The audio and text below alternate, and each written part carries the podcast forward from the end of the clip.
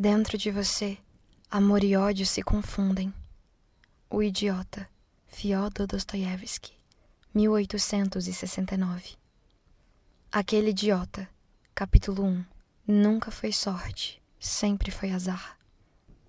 Existe um lugar onde as pessoas não parecem se preocupar com a alta do dólar, entendem pouco ou quase nada a respeito da inflação e são tão rudes e cruéis que fariam Donald Trump sair correndo feito uma garotinha. Eles não pedem desculpas, não sabem o significado da palavra empatia, possuem apenas um ou dois neurônios funcionando e me fazem, a cada dia, ter mais e mais certeza de que, se existe um lugar chamado inferno, a entrada é bem aqui. Quando eu dobro a esquina e avisto a fileira de carros de luxo que se forma na rua do Pentágono, meu coração parece se afundar no meu peito, e qualquer expectativa ou devaneio que eu tenha tido de que algo fosse ser diferente desaparece como em um passe de mágica. Encarando os cadastros brancos dos meus tênis, suspiro e adentro os portões de ferro do colégio, tentando me reconfortar com a ideia de que este é o meu último primeiro dia de aula aqui e de todo o meu período no ensino médio. Serão os melhores anos da sua vida, eles disseram. Amiga! O grito empolgado me faz erguer a cabeça, confusa. Alicia Muller, com seus opacos olhos azuis, sorria a cena alegremente à minha frente. Ela, provavelmente, aproveitou o período de recesso para ficar ainda mais loira, magra e bronzeada. Nós costumávamos ser amigas, mas isso foi em um passado longínquo que nós duas fizemos questão de fingir que nunca aconteceu. Um delírio. Antes de meu pai pedir divórcio, nós vivíamos com ele no mesmo condomínio que os Moller. Nesta época, nós éramos uma espécie de família feliz e rica. Se é que isso não é um pleonasmo. Mas tudo mudou depois que mamãe foi para a cama com o padeiro. Mas essa história é um pouco longa demais para contar agora. Alicia! Atrás de mim vem outro grito empolgado, em resposta, e eu nem mesmo preciso me virar para saber de quem se trata. Não tão loira, não tão alta e nem tão magra quanto Alicia. A segunda garota mais popular do colégio parece bem não sincera, ao dizer: Que saudade! Esbarrando no meu ombro com sua mochila de marca, Virginia Sodré passa por mim como se eu não existisse. Ela entrou no colégio no meio do ano passado e logo de cara parecia saber totalmente com quem deveria andar para abrilhantar seu status de popular. Desde então, ela e Alicia não se desgrudaram mais. Ambas são muito parecidas, mas eu tenho a sensação de que a Sodré não parece nem um pouco satisfeita com o posto de segundo lugar na escala social do Pentágono. E não me surpreenderia em nada se algum dia uma passasse a outra para trás. Mas é desse jeito mesmo que as amizades funcionam por aqui. Um pouquinho de falsidade, uma fortuna a ser herdada, bolsa de marca combinando e está pronto o seu passaporte para o clubinho. Não é muito difícil entender o porquê de eu nunca ter sido convidada para entrar. Já na sala de aula, ocupo meu lugar de sempre na parte da frente. Fui a primeira a chegar. Gosto do silêncio do início da manhã para ler, mas não sou muito seletiva nesse ponto, já que leio em qualquer hora e lugar. Até mesmo quando estou no ônibus, espremida entre um monte de desconhecidos, cruzando metade da cidade até aqui e sendo sacudida durante todo o percurso. Ah! Eu vi o filme! Ele morre no final. O homem de óculos murmura sobre meu ombro se esgueirando através das barras de segurança do ônibus. Olho para ele de cara feia e fecho o livro ainda no primeiro capítulo. Ele, nem um pouco culpado por ter soltado o pior spoiler possível, ocupa-se agora em prestar atenção na conversa no WhatsApp do celular do garoto ao meu lado, que, por sinal, está traindo a namorada. De novo. Que foi? Todo mundo deveria saber que nenhuma conversa é exatamente particular no transporte público. Leio também no supermercado quando a minha mãe está muito distraída comprando coisas com dinheiro que não temos para gastar. Lucy, vamos tirar os pacotes de arroz e levar o salmão. Talvez sobre uns trocados para levarmos o vinho. Ótimo, mas o que a gente vai comer no resto do mês? O sorriso em seu rosto se desfaz. E derrotada, ela retorna com os pacotes de arroz.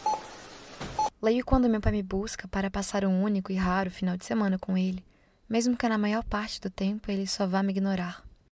Tem comida na geladeira e a senha do Wi-Fi está anotada no bloco ao lado do telefone.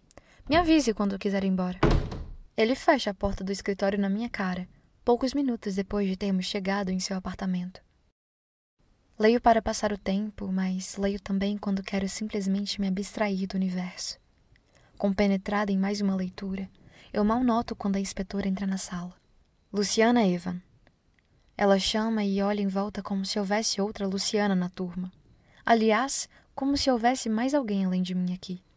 A quem de toda e qualquer sororidade, odeio essa mulher. Simone hoje usa uma camisa social branca e uma saia apertada demais para alguém que quer ser levada a sério por adolescentes. Sua função deveria ser a de vigiar os alunos e impedir que mais alguém tenha que voltar para casa sem as calças, por exemplo. Porém, na maior parte do tempo, ela está rindo com algum grupinho e acobertando todo o bullying que puder encontrar. Crianças são cruéis e adultos são iguais às crianças. Só que com um aval maior para fazer besteiras e más escolhas, como, por exemplo, na hora de digitar alguns números na urna eletrônica.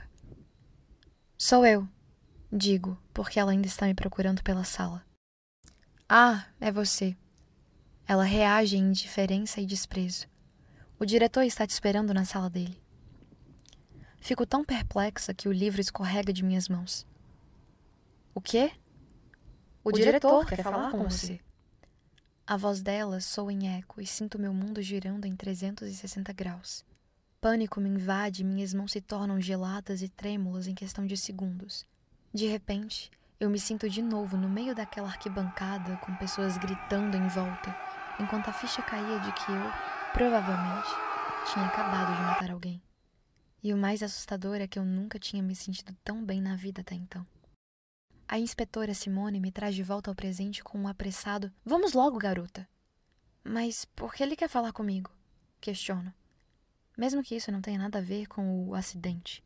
Nunca fui chamada na sala do diretor antes por qualquer que seja o motivo. O que eu fiz? E como eu posso saber?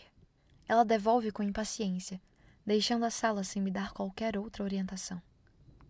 Durante o caminho que faço sozinha até a coordenação, fico atenta a qualquer barulho de sirene de algum carro de polícia. Mas tudo que eu escuto são os gritos e vozes empolgadas de gente que não tem mais o que fazer além de ser feliz. Passo pelas portas de vidro e paro olhando fixamente para a secretária do diretor, tentando agir como alguém normal e não como uma criminosa que, lá no fundo, eu sei que sou. E não ligo.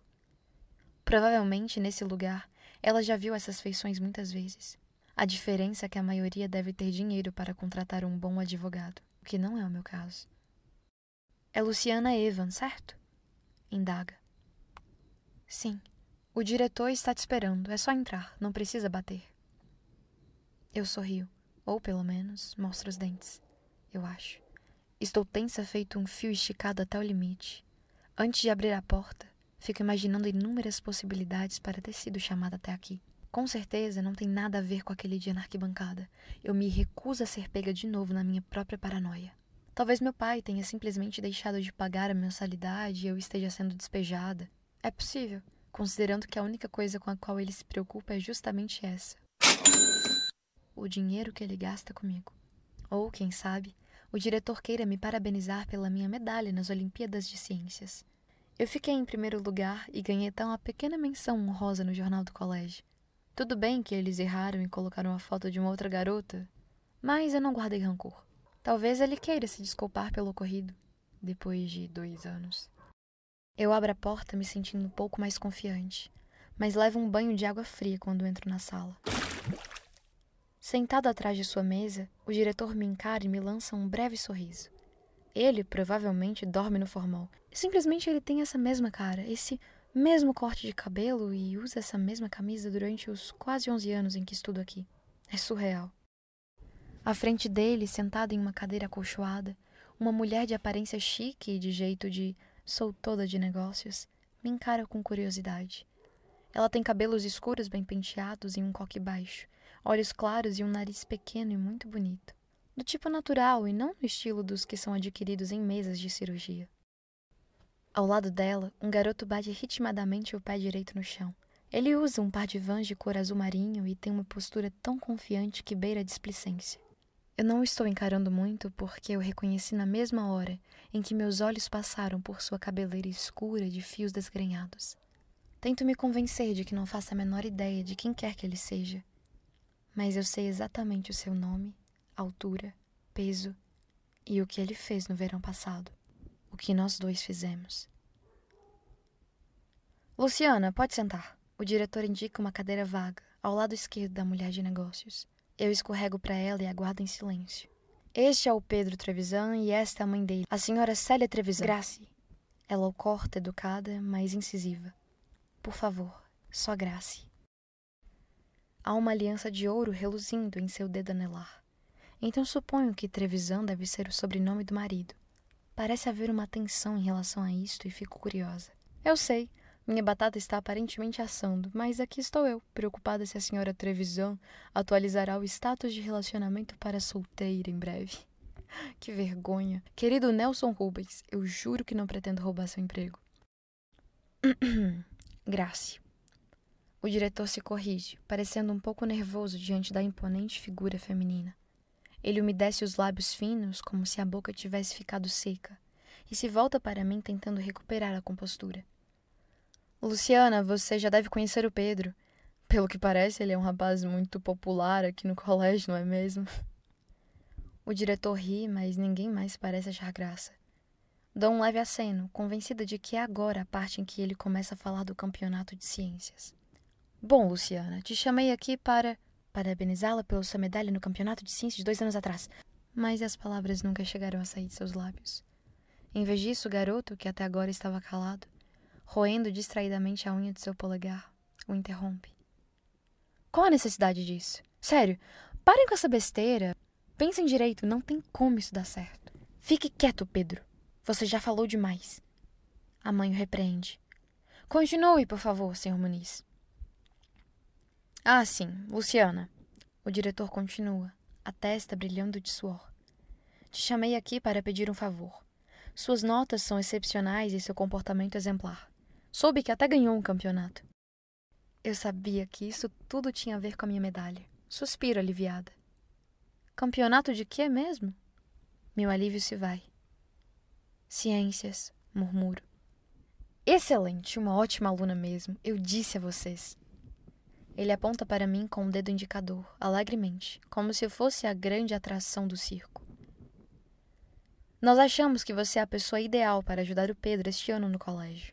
Ele anda indo muito mal nas matérias e se envolvendo. Eu já disse que isso é bobagem. Não preciso de uma babá. Será que dá para entender? Pedro? A mãe dele fala em tom de aviso.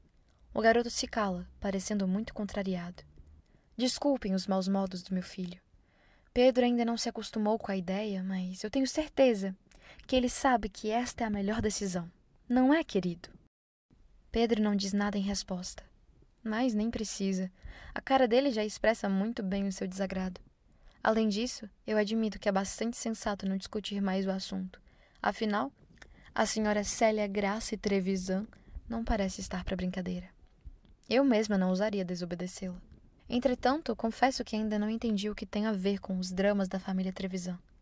Como aparentemente não vai surgir nenhum policial com algemas debaixo da mesa gritando: Pegamos a delinquente! Eu me sinto aliviada e louca para sair dessa sala.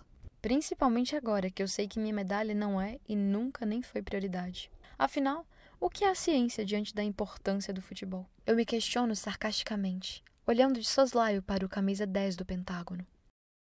Pedro Trevisan.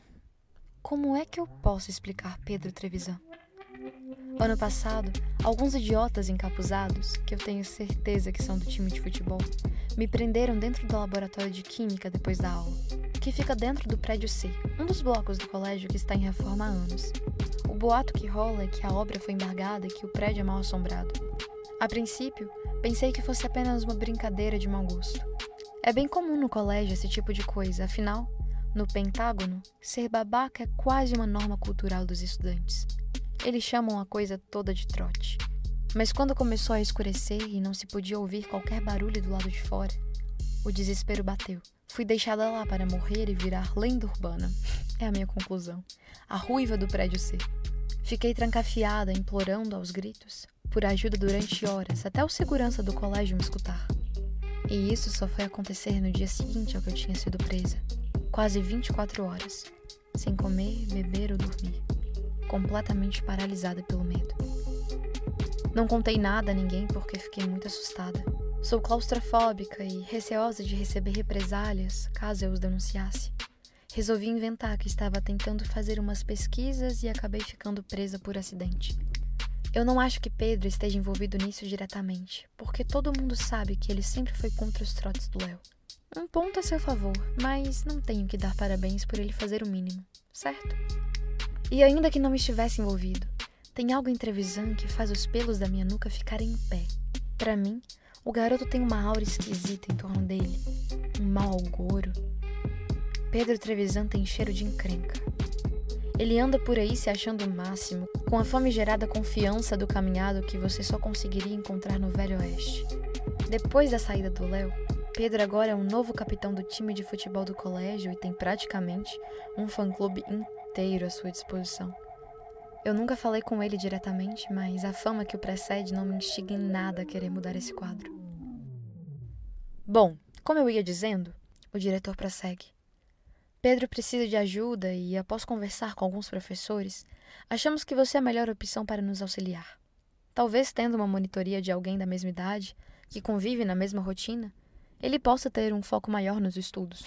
a risada baixinha e sarcástica de Trevisan acentua o final da fala do diretor. A mãe dele lança um olhar em sua direção que faz até com que eu fique com medo. É uma monitoria básica, nada que vá levar muito do seu tempo ou te prejudicar. Será contado como atividade extracurricular para o seu histórico. Algumas revisões depois das aulas em alguns dias da semana. Tenho certeza que vai tirar de letra. O diretor Muniz sorri, confiante. É a melhor aluna desse colégio. Em reflexo às palavras e desorientada por elas, eu aceno positivamente e o diretor entende isso como um sim. Todas as células do meu corpo estão gritando em alerta, implorando para que eu saia correndo dessa sala, mesmo que eu tenha que inventar uma desculpa estúpida, como uma dor de barriga terrível.